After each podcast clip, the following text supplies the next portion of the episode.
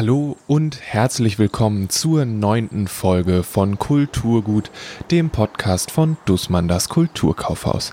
Mein Name ist Lele Lukas. In dieser neunten Folge von Kulturgut geht es anfangs raus in die Natur. Es werden Touren rund um Brandenburg empfohlen, da wird Fahrrad gefahren oder gewandert und danach empfehlen wir die Bücher, die ihr mit an den See nehmen könnt oder auf die Wiese oder wo auch immer ihr euch niederlasst. Der Sommer hat uns schließlich weiterhin fest im Griff, auch wenn, also jetzt, während ich das rausnehme und ich rausgucke, dann ist es so, äh, aber es ist auf jeden Fall warm genug für eine schöne Fahrradtour und ein gutes Buch irgendwo auf einer Bank. Zum Ende gibt es wie immer ein paar Neuerscheinungen.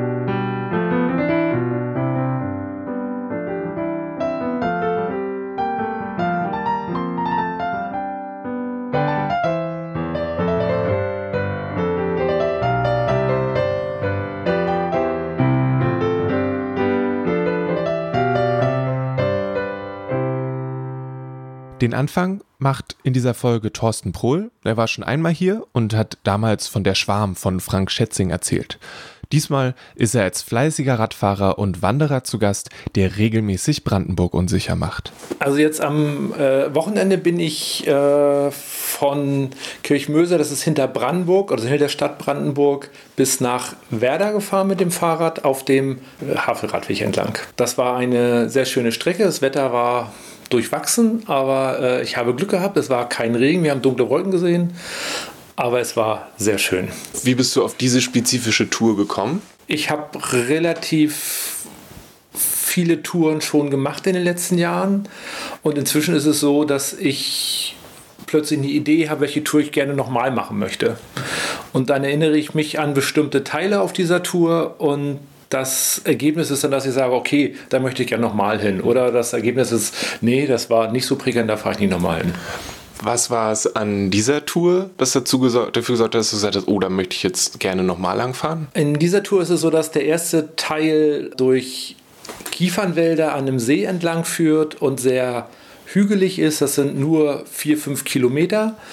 Aber es ist eine sehr, sehr schöne Strecke mit Blick auf den See. Nur ein zweieinhalb Meter breiter, sehr schöner Radweg und sehr wenig Leute und es ist einfach eine sehr, sehr schöne Strecke.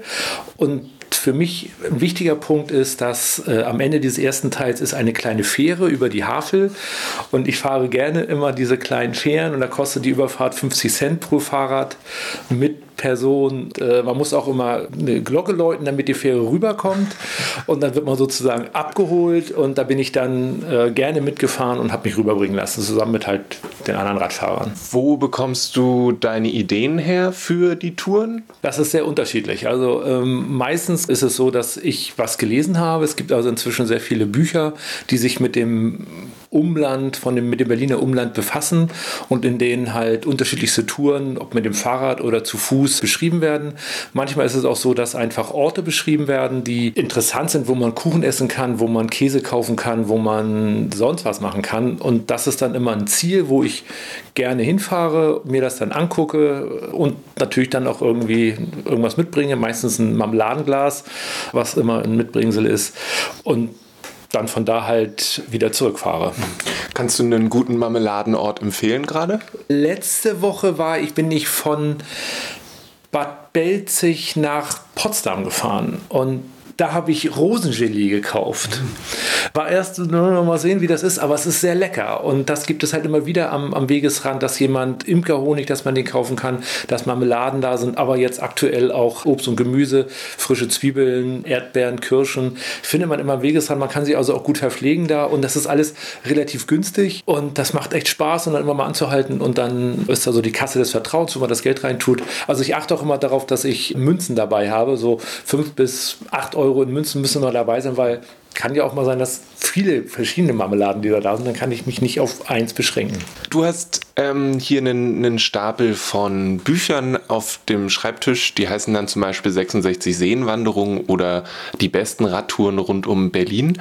Was macht für dich ein gutes Buch, aus dem du dir gerne Touren raussuchen möchtest und vielleicht warum sind es diese geworden? Man muss unterscheiden. Also zum Beispiel eine 66 Seenwanderung, das ist eine Sache, kann man sich eigentlich ganze Jahre über vornehmen. Das ist sozusagen eine Rundstrecke rund um Berlin, 66 Seenwanderung. Und da kann man überall einstellen und dann immer die Seen abklappern. Dann hat man sozusagen einen Plan fürs nächste halbe Jahr, fährt immer hin, wo man beim letzten Mal aufgehört hat, wandert dann wieder eine Strecke von 10, 15, vielleicht 20 Kilometern, fährt dann abends wieder zurück und dann in der nächsten Woche oder wenn man wieder Zeit hat, kann man wieder da ansetzen und einmal rund um Berlin rumwandern. Das ist schon sehr schön. Das macht sehr viel Spaß und das ist halt dann von der Idee her sehr schön und man kriegt auch sehr viele Einblicke, weil dann auch immer auch Einkehrmöglichkeiten und teilweise auch Hotels oder Gaststätten beschrieben wo man dann auch mal Wochenendwanderung machen kann, wenn man am Abend draußen bleiben möchte und nicht nach Berlin zurückfahren will. Das ist schon sehr schön.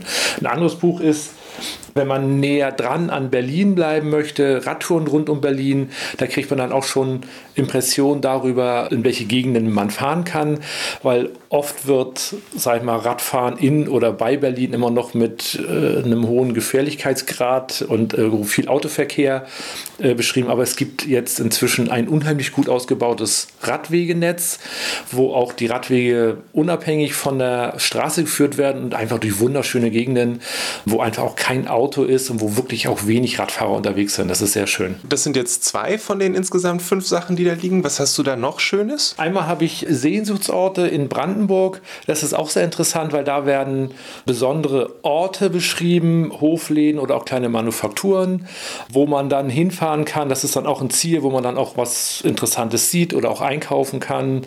Und äh, ich fahre zum Beispiel mindestens ein, zwei Mal im Jahr immer ins Ökodorf Brodowin. Da weiß ich, das ist eine super schöne Gegend. Man kann da sehr schön Rad fahren. Und kurz vor Korin, von dem man dann wieder zurückfährt, ist dann immer das Ökodorf. Da ist auch so ein kleiner Einkaufsladen, der hat auch sonntags geöffnet. Da kann man halt schön einkaufen. Da kann man sich selbst verpflegen für die Tour oder auch dann sich hinsetzen und was essen. Das ist also sehr, sehr schön. Und auch, sag ich mal, in der kühleren Jahreszeit hat man dann immer auch so ein warmes Plätzchen, wo man sich dann aufwärmen kann. Und dann habe ich noch hier liegen Milch und Moos. Das ist nochmal ein schönes Buch, was auch einfach sehr schön aufgemacht ist, was sich auch schön durchblättern lässt, was halt nicht nur einen Informationsgehalt hat, zu sagen, wo will ich hin, sondern was einfach auch viele Ziele vorgibt, auch perspektivisch zu sagen, da möchte ich irgendwann mal hin, das möchte ich mir mal angucken, da sind schöne Bilder drin, das ist schön geschrieben. Und da merkt man, dass die Autorinnen tatsächlich mit Leidenschaft auch in Brandenburg unterwegs sind und das halt auch ihre Tipps geben. Das ist dann nicht nur sachlich, sondern das ist auch schon mit viel Emotion. Das macht sehr viel Spaß, sich daran dann, sich davon inspirieren zu lassen. Was sind für dich wichtige Kriterien an so einem Buch? Also wenn es ein Buch ist, was ich gerne lesen und gerne in die Hand nehme, muss es einfach schön sein und ich muss gerne drin lesen können. Nicht nur dann, dass es nur informativ ist, sondern dass halt Geschichten erzählt werden, dass ich dann auch mich drin verlieren kann, dass ich das möglicherweise auch auf die Tour mitnehme und dann einfach mich auch inspirieren lasse während der Hinfahrt oder Rückfahrt, dass ich drin lese.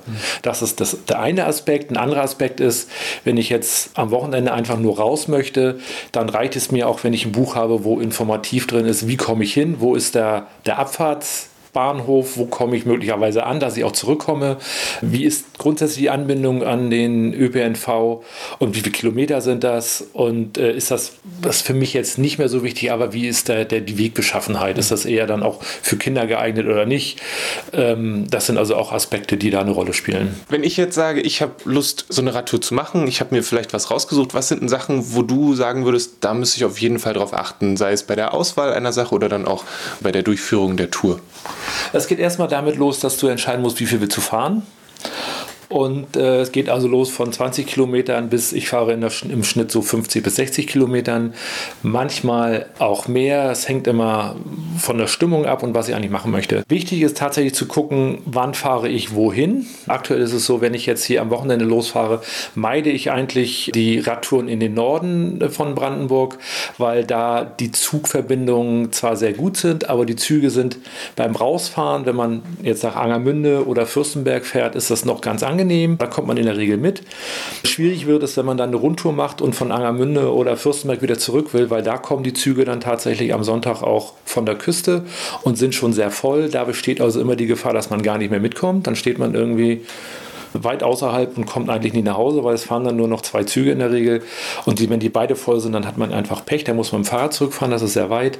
Also das meide ich. Oder ich suche die Touren so aus, dass ich zwar rausfahre, aber dann von dem Bahnhof außerhalb von Brandenburg bis, zum, bis zur Anbindung S-Bahn habe. Also das ist dann Bernau, Oranienburg oder Königs Wusterhausen, manchmal auch äh, Strausberg oder Strausberg Nord. Von da kommt man dann immer mit alle 20 Minuten mit der S-Bahn zurück. Und da ist es halt aber wichtig zu klären, jetzt auch gerade in den letzten Monaten und auch im Sommer, fahren die S-Bahn denn? Weil da wird auch, gibt es häufig Streckensperrungen, dass man dann auf den Regionalexpress wieder verwiesen wird und dann hat man wieder nichts gewonnen. Aber das ist so das Wichtigste. Und im Moment im Sommer fahre ich gerade in diesem Jahr immer lieber äh, diese Ost-West-Tangente, das heißt Richtung Potsdam, Werder, Brandenburg oder halt dann Richtung Osten, Richtung äh, Fürstenwalde und Frankfurt-Oder oder halt nach Süden, das ist dann äh, Fleming-Runde zum Beispiel, da die Skate-Runde, da kann man sehr schön fahren. Oder auch nach KW raus, da sind also auch sehr schöne Gegenden, wo auch sehr schön gefahren werden kann, aber da ist dann die Rückfahrt auch mit dem Regionalexpress immer leichter als von Norden. Vielleicht zum Abschluss noch eine Tour Du hast ja am Anfang eine Tour vorgeschlagen, aber jetzt noch eine Tour vielleicht für jemanden wie mich, der nicht so viel Fahrrad fährt, dass du sagen kannst, hier, das, das wäre eine klare Empfehlung äh, von der Gegend her, von dem Weg her, wo du jemanden lang schicken würdest. Also jetzt lasse ich mal außen vor, dass äh, möglicherweise die Rückkehr schwierig ist, wenn man nach Norden fährt. Also mein, mit einer meiner Lieblingsstrecken ist tatsächlich rausfahren Richtung Fürstenwalde und von da mit dem Fahrrad über Himmelfort, Lüchen nach Templin fahren. Das ist, glaube ich, sind glaube ich 40 Kilometer. Das ist eine sehr, sehr schöne Strecke und führt eigentlich ausschließlich durch den Wald. Und das ist auch mit die erste Strecke, die wir vor bestimmt jetzt fast sieben, acht Jahren als klassische Radfahrstrecke entdeckt haben. Und die ist also seitdem in Erinnerung geblieben, fahre ich jedes Jahr mehrfach, einfach weil es so schön ist, gerade auch mit Badeseen am, am Rand und äh, Himmelfort, Lüchen, Fürstenberg ist eine super, super schöne Strecke. Solltet ihr diesen Podcast über Spotify hören, dann findet ihr die einzelnen Bücher, die Thorsten empfohlen hat, auf kulturgut.podigy.io. Da hat dann jede Folge seine eigene Seite und dann könnt ihr euch da die Shownotes angucken. Ansonsten habt ihr die Shownotes einfach auf eurer App und könnt da nachgucken. Letzte Woche haben Nino und Sophie ein paar tolle Bücher empfohlen und es ist immer noch Sommer, also machen wir genau da weiter, wo wir beim letzten Mal aufgehört haben. Die beiden haben nicht jeweils nur eine Sache empfohlen und ich habe mir die ein bisschen aufgeteilt. Sophie fängt an mit einem liebevollen Manga über eine sehr schüchterne junge Frau. Und zwar habe ich dieses Jahr den Manga Komi Can't Communicate von Tomohito Oda für mich entdeckt.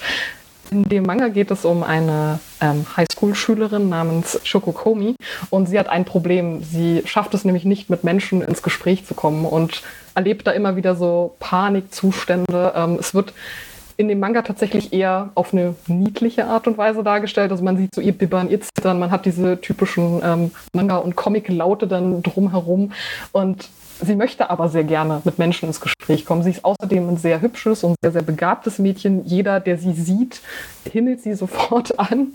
Und dann wird ein äh, eher schüchterner Durchschnittstyp namens Tadano auf sie aufmerksam. Und der versucht so ein bisschen dahinter zu kommen, was eigentlich mit Komi los ist, weil er sich immer wundert, ah, ist sie jetzt einfach halt arrogant oder ist sie so eine kühle, ähm, Persönlichkeit und dann kommen sie durch Zufall ins Gespräch, aber nicht über das normale Reden, sondern sie schreiben dann miteinander an der Tafel und da erfährt Tadano von Komi, dass sie eben ein Problem damit hat, mit Menschen ins Gespräch zu kommen und ihr großes Ziel, auch in dieser Manga-Reihe, wird es dann sein, 100 äh, Freunde zu finden. Und das, das stellt sie sich oder das stellt er ihr? Äh, das ist tatsächlich ihr eigenster Wunsch. Also er fragt sie direkt, also er schreibt an die Tafel, ähm, Komi, was ist dein größter Traum oder dein größter Wunsch? Und sie schreibt dann darunter 100 Freunde zwar. Geht der Manga respektvoll mit dieser Idee von Schüchternheit und introvertiert und so weiter um? Äh, definitiv. Also wenn es um Komi geht, ist der Manga absolut sensibel. Also es wird nie Komi der Lächerlichkeit preisgegeben, sondern es wird tatsächlich so ihr Angstzustand meistens dargestellt, aber nie auf eine sehr, sehr prekäre und schlimme Art und Weise, sondern auf eine, ich finde auch eine nachvollziehbare Art und Weise. Also sie hat immer das Gefühl, die Leute starren sie an, die Leute könnten schlecht über sie denken und macht sich dann tausend Gedanken und bringt dann natürlich kein Wort heraus. Während die anderen Figuren, die so ein bisschen lauter und extrovertierter sind, doch manchmal ein bisschen ein bisschen lächerlicher gemacht werden. Also ohne, dass man jetzt die ganze Zeit denkt, oh, die sind ja alle blöd, weil die so laut sind, sondern es zeigt einfach, ich glaube, es unterstreicht Komis Welt nochmal mehr, wenn da ganz viel Lärm um sie herum ist, dass sie sich dann immer weiter zurückzieht und mhm. sie dann so eine Vermittlungsinstanz wie Tadano braucht, der eben genau die perfekte Mischung aus introvertiert und extrovertiert ist. Also der schafft, andere Menschen anzureden, aber selber eigentlich nicht so der beliebte Typ ist, mit dem eigentlich sonst keiner befreundet sein möchte. Also das, da versucht, glaube ich, dass der Manga auch einen ganz guten Spagat hinzubekommen. Würdest du sagen, dass das ein guter Einstieg ist? um sich mit dem Medium so ein bisschen zu befassen? Oder würdest du sagen, man braucht schon so ein bisschen, so, wie soll ich sagen, Vorwissen oder muss so ein bisschen so das Hin und Her schon so ein bisschen kennen, um sich darin wohlzufühlen? Ich würde sagen, dass äh, Can Communicate tatsächlich ein super Einstiegsmanga ist. Ich habe es nämlich auch an mir gemerkt, ich bin vielleicht nicht so die typische Manga-Leserin, also ich lese eben ganz doll bevorzugt Romane, Gegenwartsromane und auch Klassiker und wollte mich unbedingt im grafischen Bereich eben mal wieder ein bisschen mehr belesen, weil ich auch merkte, dass mir das fehlt. Und Komi ist eben kein actiongeladener äh, äh, Manga, wo man die ganze Zeit aufpassen muss, oh Gott, was passiert von Szene zu Szene, oh Gott, oh Gott, sondern man muss einfach, man kann, man kann so ein bisschen diese menschliche Interaktion zwischen den Figuren genießen, man kann Komis Geschichte sehr gut nachvollziehen. Und man begegnet aber gleichzeitig einfach sehr, sehr witzigen Nebencharakteren, die das Ganze wieder so ein bisschen auflockern. Also dass man sowohl diese sehr ernste Thematik hat, ähm, die mit sehr viel Humor gemischt ist. Und wenn man zum Beispiel gerade nichts Actiongeladenes sucht, was jetzt vor Spannung nur so trotzt, sondern einfach eine nette Geschichte über Freundschaften lesen möchte und wie die eigentlich funktionieren und entstehen, dann ist das eigentlich, würde ich sagen, echt ein perfekter Einstieg für Manga-Leserinnen, die das erst so kennenlernen wollen. Comey Can't Communicate ist am 1. Juli bei Tokyo Pop erschienen und ich möchte einmal mehr den Hut ziehen vor den unendlichen Themen, mit denen sich Manga beschäftigen.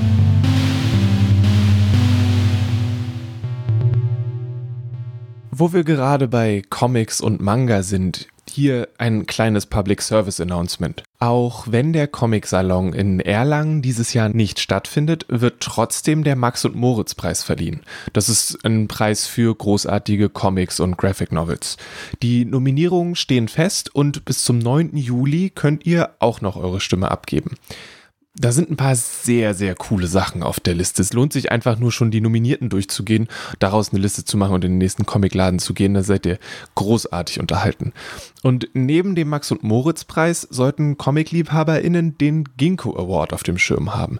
Ginkgo steht dabei ungefähr für German Inclusive-Independent Comic und Einreichungen waren da bis zum 1.7. möglich. Das sind oft selbst publizierte Comics, Webcomics und derartiges. Also halte die Augen offen, sobald dort eine Shortlist verkündet wird. Da sind sicherlich auch einige Schätze dabei. Und, ah, bevor ich es vergesse, die Comic-Invasion konnte ja dieses Jahr leider auch nicht stattfinden.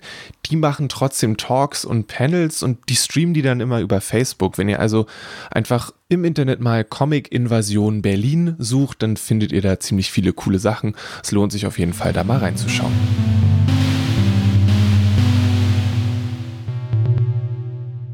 Aber jetzt wieder zurück zu Empfehlungen für den Strand des kleinen Sees, an dem ihr euch vielleicht dieses oder nächstes Wochenende wiederfinden werdet.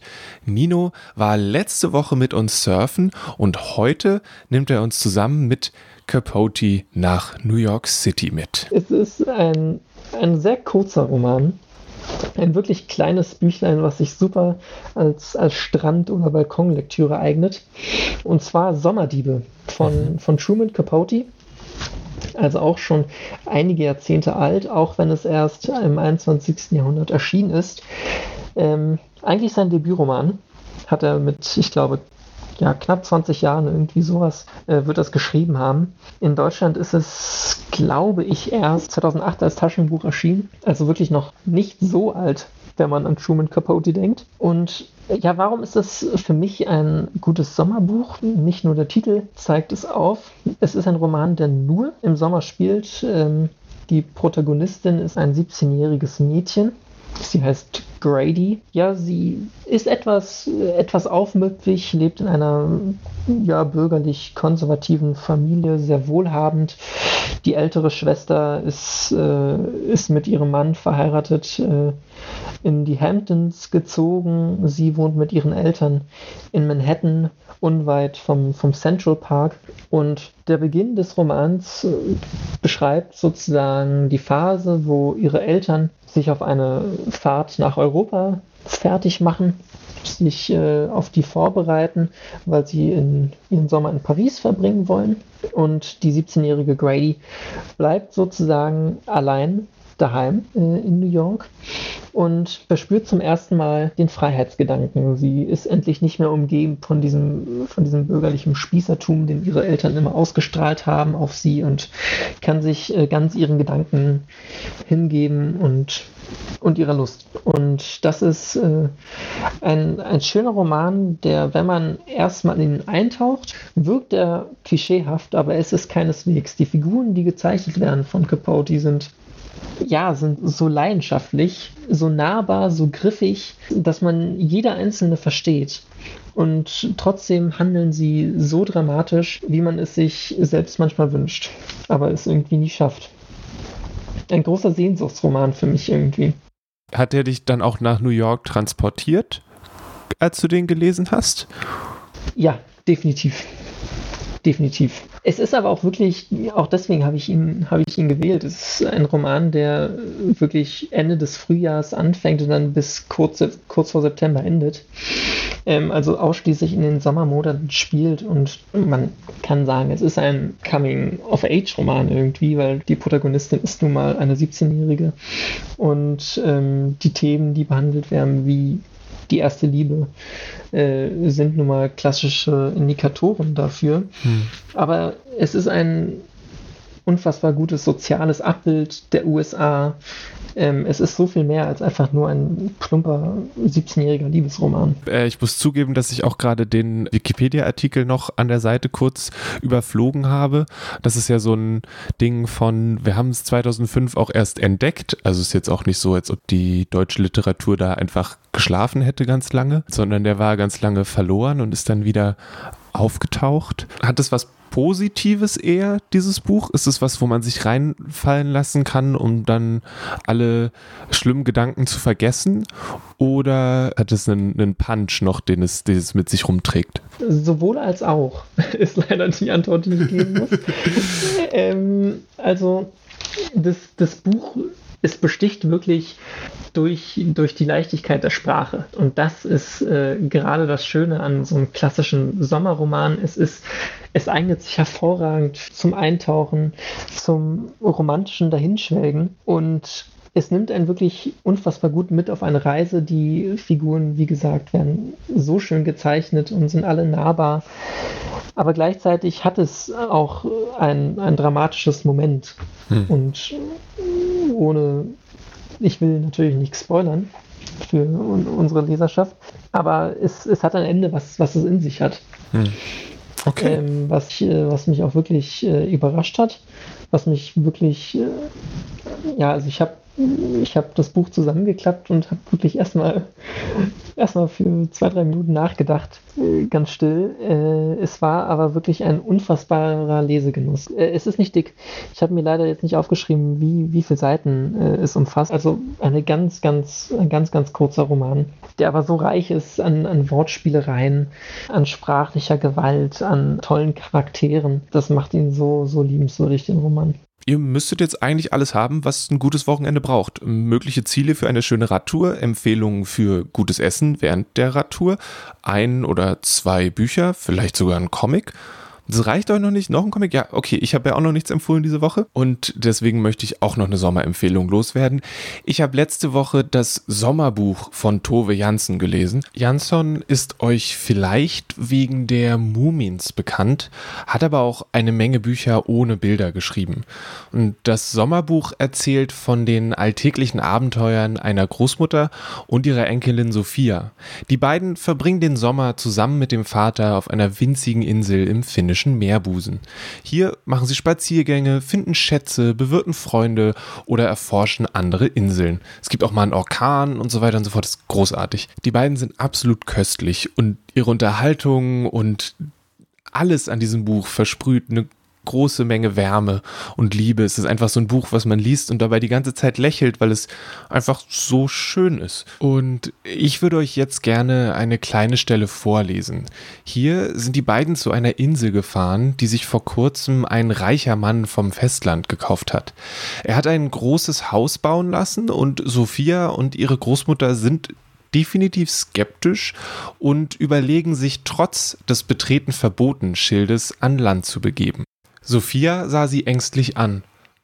Das hier ist etwas ganz anderes, erklärte ihre Großmutter.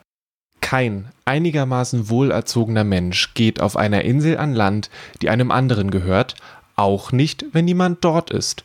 Aber wenn sie ein Schild aufstellen, tut man das, denn das ist eine Herausforderung.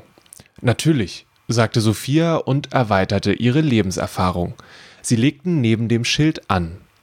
Das, was wir jetzt tun, sagte die Großmutter, ist eine Demonstration. Wir zeigen unsere Missbilligung. Verstehst du? Eine Demonstration, wiederholte ihre Enkelin und fügte liebenswürdig hinzu, hm, das hier wird nie eine gute Anlegestelle. Nein, stimmte die Großmutter zu, und die Tür ist an der verkehrten Seite vom Haus. Wenn Südwestwind ist, kriegt man sie unmöglich auf. Und da stehen ihre Regentonnen. Haha, natürlich aus Plastik. Aha, sagte Sophia, natürlich aus Plastik.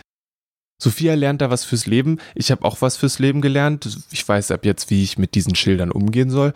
Es ist wirklich ein schönes Buch. Das Ganze, genau, heißt das Sommerbuch und ist von Tove Jansson geschrieben.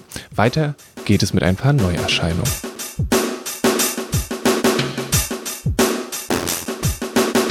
In Verzeichnis einiger Verluste erzählt Judith Schalansky von Dingen, die verloren gegangen sind, zerstört wurden oder im Laufe der Zeit abhanden gekommen sind. Sie erzählt von Tigern, untergegangenen Inseln, verlorenen Kunstwerken, leeren Palästen und ihrer eigenen Kindheit in der DDR. Die Mischung aus enzyklopädischen und eigenen Texten erweitert Geschichte um die eigenen Impressionen der Autorin, die dabei nicht ins Sentimentale abdriftet, sondern klar und verständlich bleibt. Verzeichnis einiger Verluste von Judith Schalansky ist bei Surkamp erschienen und hat 251 Seiten. In ihrem neuen Roman Rodham stellt Curtis Sittenfeld die durchaus komplizierte Frage, was wäre mit Hillary Clinton passiert, wenn sie Bill Clinton nie geheiratet hätte? Die junge Hillary geht also ihren eigenen Weg und wir begleiten sie dabei. Sittenfeld fragt immer wieder, welche Entscheidungen ein Leben ausmachen und verwebt tatsächliche Geschichte mit einer gehörigen Prise Was wäre wenn. Rodham von Curtis Sittenfield ist bei Transworld erschienen und 420 Seiten lang. Am 3. Juli erscheint das zweite Album von Dreamwife aus London. So When You Gonna ist eine laute Forderung nach Girls to the Front, wurde vollständig von einem nicht-männlichen Team erarbeitet und knallt ganz ordentlich um die Ohren. Es geht auf diesem zweiten Album der Band unter anderem um Abtreibung, Fehlgeburten und Geschlechtergleichstellung. Hier ist ein Auszug aus ihrer letzten Single, die den gleichen Namen trägt wie das Album. So, when you gonna?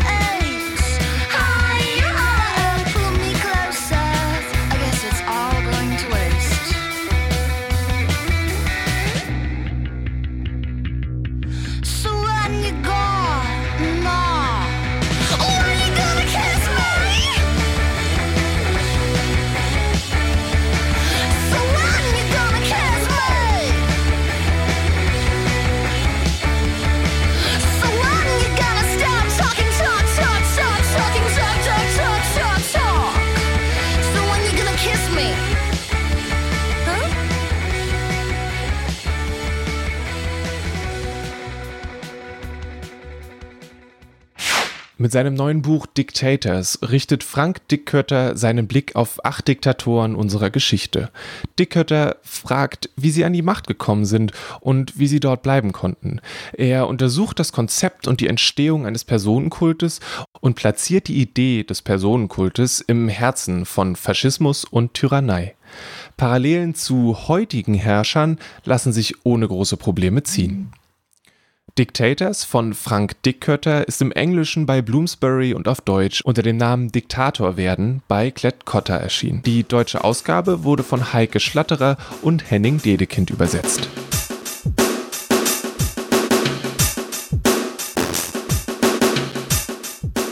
Die im Podcast genannten Titel findet ihr in den Show Notes und im Kulturkaufhaus. Übrigens, den Unterschied aus der neuen Mehrwertsteuer spenden wir an Institutionen in Berlin, die Kulturschaffende und KünstlerInnen unterstützen. Mehr Informationen dazu gibt es auf unserer Website kulturkaufhaus.de. Hier könnt ihr euch die Bücher eurer Wahl auch bestellen oder reservieren und dann abholen, je nachdem, was für euch besser funktioniert. Wir freuen uns auf jeden Fall über euren Besuch. Wenn euch der Podcast gefallen hat, dann lasst gerne eine Review bei iTunes da. Fünf Sterne sind ganz ausgezeichnet, denn das sorgt dafür, dass vielleicht noch mehr Menschen diesen Podcast finden und das freut uns natürlich sehr. Oder ihr empfehlt den Podcast einer Freund oder einer Freundin, bei denen ihr glaubt, dass es ihnen gefallen könnte. Wenn ihr Feedback habt, dann schreibt gerne einen Kommentar unter den Podcast. Das geht zum Beispiel via Instagram oder auf kulturgut.podigy.io. Nun denn, mein Name ist Lele Lukas. Das hier war die neunte Folge von Kulturgut, dem Podcast von Dussmann das Kulturkaufhaus. Vielen Dank an Nino, Sophie und Thorsten für die Empfehlung. Die Anfangsmusik kommt von Paul Hankinson und das Cover des Podcasts hat Rahel Süßkind illustriert. Bis zum nächsten Mal, bleibt gesund und lasst euch nicht ärgern.